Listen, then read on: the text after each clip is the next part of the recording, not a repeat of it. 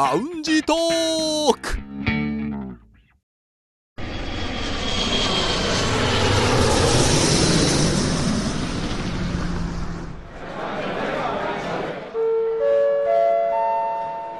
ラウンジトークよりご案内申し上げます。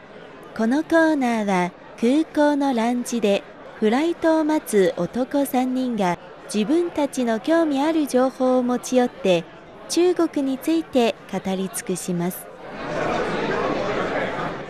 ようやく夏らしいようなそんなところも感じるようになってきましたよね。うん。でも暑さがね以前比べるとちょっとカラッとした暑さっていうかそうですね。今年は梅雨が長かったような印象がね、うん。あって。てかてかそもそもこんなに雨降るっけ北京っていうのが、そうまあねここ数年はまあ言ってるけど今年は特にうん。雨が多かったように毎年言ってる。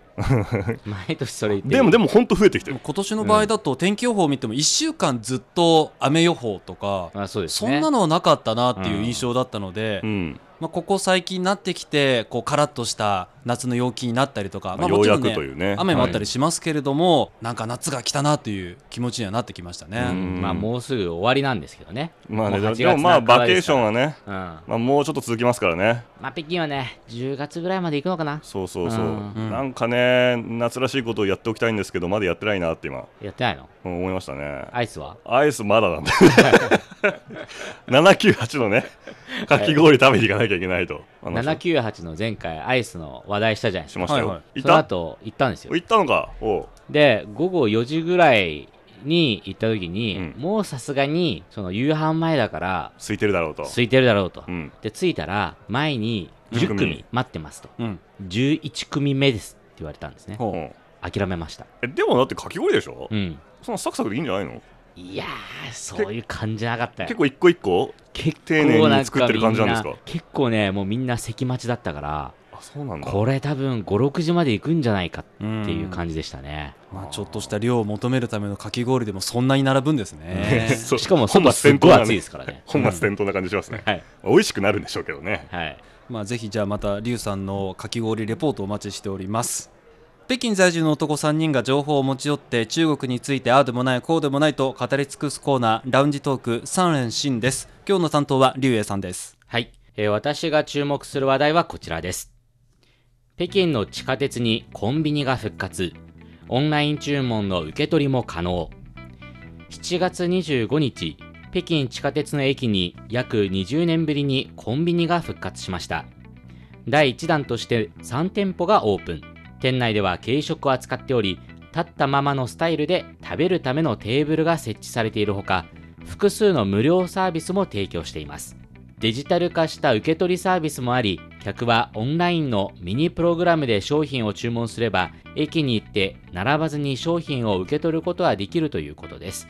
こちら北京青年法の記事です。ということでいや北京の地下鉄にねコンビニが復活ということで、なんかこのニュースちらっと見ましたけどもうオープンはしてるんですね。してますね。だから7月25日にオープンしてるので、まあ、先月末の話になるんですが、はい。いやー3店舗。ね。あの多分ね聞いてる皆さん特に日本にいる方とか、上海とかねにいる方にとってはえだから何っていうのそうですね。逆に駅にコンビニないのって思うかもしれませんね、北京の地下鉄って昔1992年頃には北京のね地下鉄1号線と2号線に商業施設っていうのがもう存在してたんですって、うんうん。ちょっと私あの見たことないんでわからないんですけど。私もね92年なんて、うん。調べても出てこないですよねそういう写真とかってね、なので当時はどういう感じなのっていうのをちょっと調べるとあのもう中国の昔の売店みたいな。うん。だからそのテナントはないんですけど、うん新聞が置いてあるとか、うん。なんかちょっと水が売ってあるとか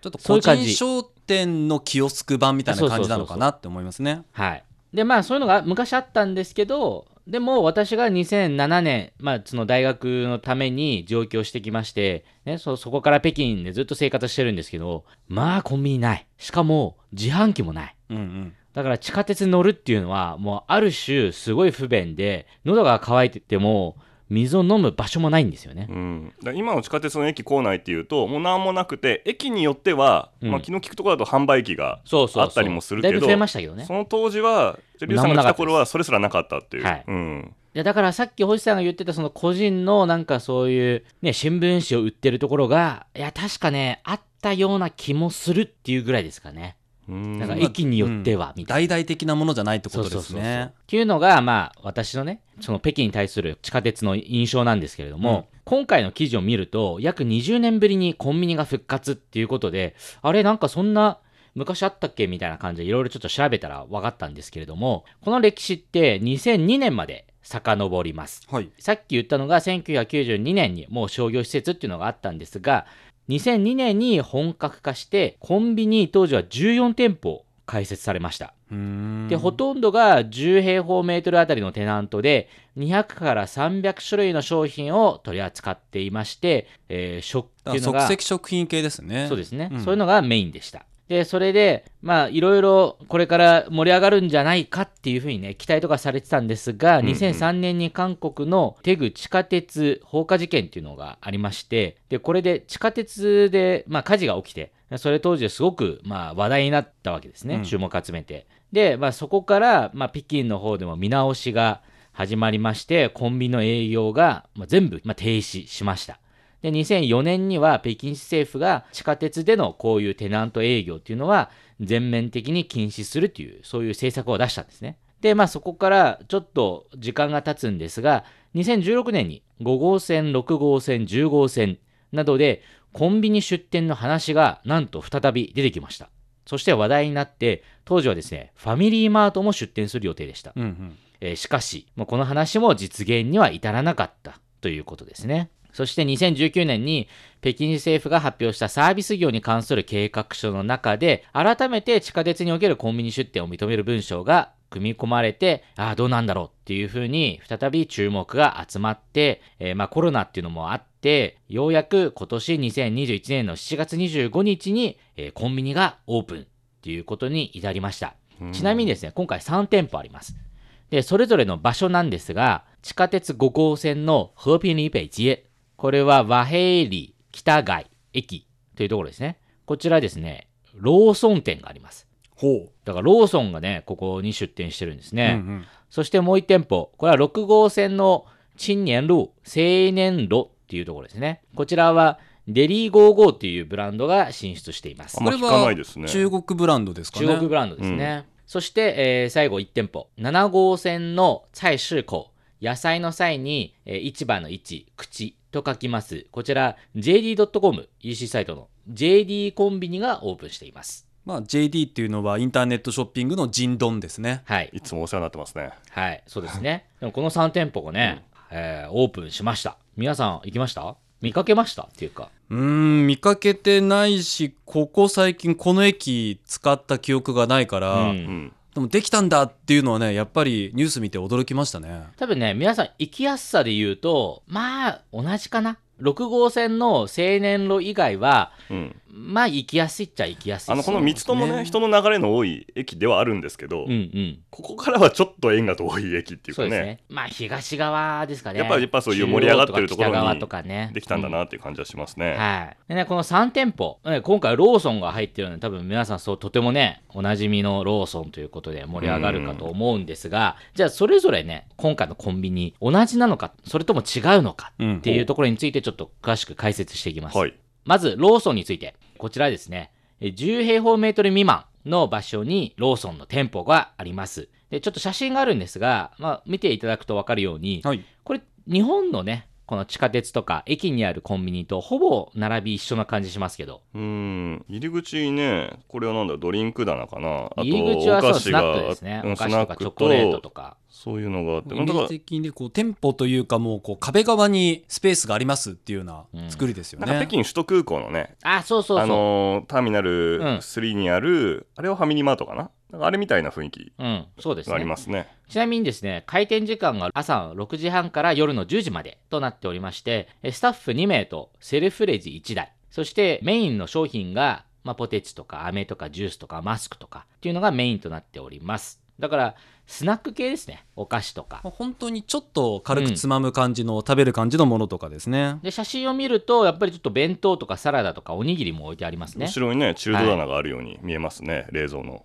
なだから、まあ、これは北京とか上海でもよく見かける、まあ、ローソンのお店を縮小した感じですね。であとはこのセルフレジっていうのがあるので、あのね、自分でピッてやって、自分でまあお金を支払ってっていうのができるという意味では、まあ、便利なお店、まあ、そういうコンビニになっております。えーそして次、えーこちら6号線にあるデリー55。はいえーこのお店はですね、20平方メートル未満です。さっきより結構大きめですねちょっと大きめですね。で、えー朝6時から、えー夜の11時までの、えー営業時間で、えーこちら写真もあるんですが、えー見ていただくと分かるように、このデザインがとてもシンプルです。で、こちらのお店では、コーヒー、軽食、おにぎり、サラダ、あと鮮花、お花ですね、がメインに売られています。で、こちらはちょっと他のコンビニと、あのーそのコンセプトが違いまして、乗客が駅を出てすぐに食べられるっていうことを想定しています。うんなので、基本的にテイクアウトを進めてまして、だからその、さっきニュースでも取り上げたように、ミニプログラム、だから WeChat にある、そういうミニプログラムっていうものを使って、えー事前に注文して、ここのコンビニの、まあ、こちら写真で見ると右側なんですが、テイクアウト棚っていうのがあるんですね。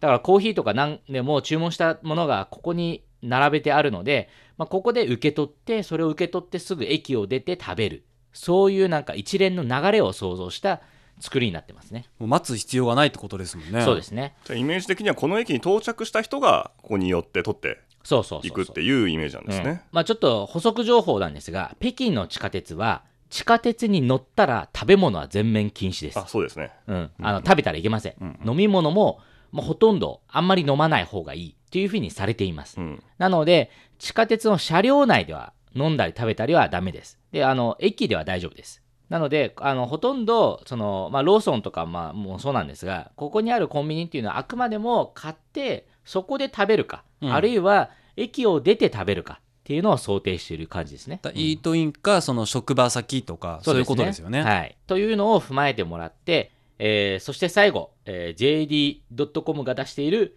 えー JD コンビニ。はい。こちら7号線にありますね。こちらのお店の面積が約20平方メートル。まあ、これ一番でかいですね。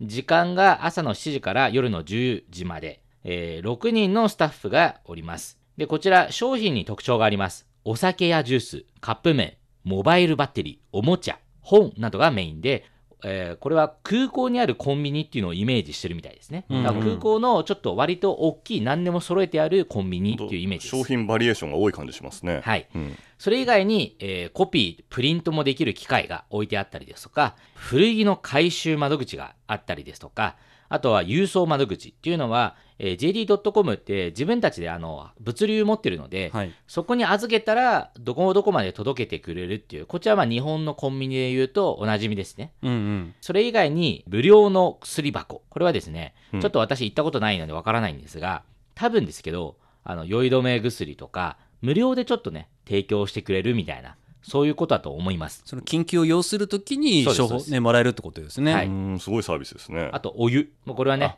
中国ならではの。中国ならではですね。はいあとは荷物を預ける、まあ、ロッカー。まあ、これは日本のイメージですね。あとは充電スタンドもあります。だからもう、ああ、携帯のね、バッテリーがないっていう時に、うん緊急にこう充電できる、そういうスタンドも置いてあると。なんだったら、モバイルバッテリーも買えるよっていうね、そういう品揃えですね。うん、困った時に駆け込んだら、うんなんとか解決しそうな場所って感じですまあ、ね。そうですね。はい、ということで、今回ね、この3店舗がオープンしました。いや、どうですか？まずねあの今回のニュースで私知らなかったのはその20年前にね、うん。コンビニがもともとあったってこと？だからもう今当たり前に駅の構内には何も売ってないってはうイメージがあったんで、だから何か買い物する時っていうか何か欲しいなと思った時って今から行く駅出てどこにあるだろあそうですう、ね。ねどっか近くにコンビニあったっけとかうんうんど。こ売ってるかなみたいなそういうのの思考があったんでもうそれがねこの駅が駅の中にうんあるとなるとまた便利になるなっていうのと、これが今までなかった理由っていうのが安全のためだったんですね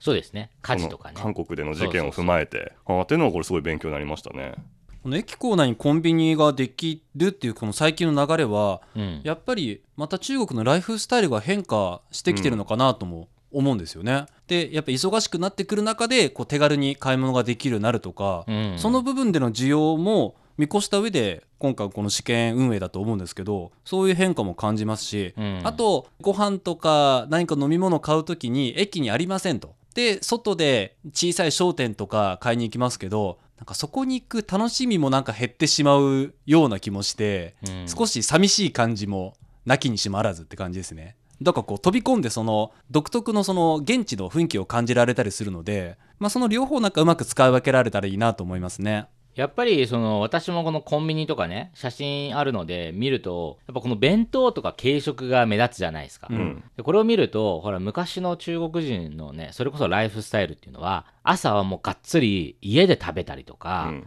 っていうのをやってから職場に行くじゃないですかあるいは職場にある食堂でなんか食べるみたいな。ううん。んでそれがもう当たり前のようになってたのがだから今これができて朝の時間帯にオープンしてっていうことはだからもう日本とほとんど変わんないんですよね、そうね。朝ごはん食べないで出てきて、出先でちょっと買ってそうそうそう。急いで食べ食べようみたいるな。うん。みたいなね、っていうなんかもう本当ちょっと時間にせかされるというかうん。ねあの生活にせかされているというか、うん。昔ならではのちょっと家を出てあるいは自宅でその油条とか豆浆とかね、うん。そのね北京っていうか中国の朝ごはんね揚げそのパンを食べて。豆乳とかねそういうライフスタイルが今ちょっとなくなりつつあるんじゃないかっていうなんだろうちょっと寂しい感じもしそうなんですすよ。ね朝ごはん屋さんがねなくなっちゃったらちょっと悲しいなって気はうん。するけど、まあでもまあなんだろうねいろんな選択肢が増えるって思えばうん。いいのかもしれないですけどね。どうでしょうね。今後需要とかがあれば例えば、まあ、今日本のコンビニだったら店内で調理とかうん。するからそうね。もしかしたら朝の期間だけ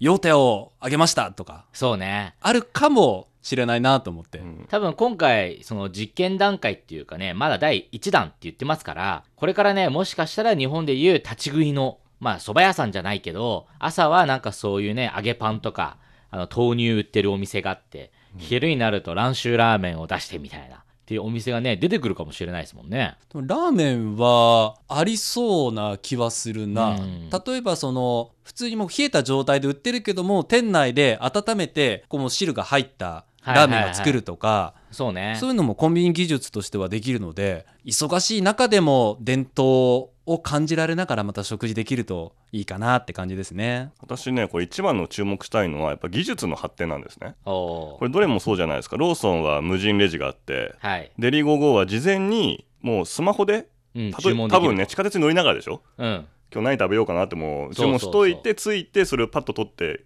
もう行くっていうね。これができるとやっぱり混雑しないじゃないですか。そうですね。もともとのその安全面のね心配があったっていうのはやっぱり人がそこに殺到するとそこでもし何か事事故があったら被害が一気に広がってしまうっていう。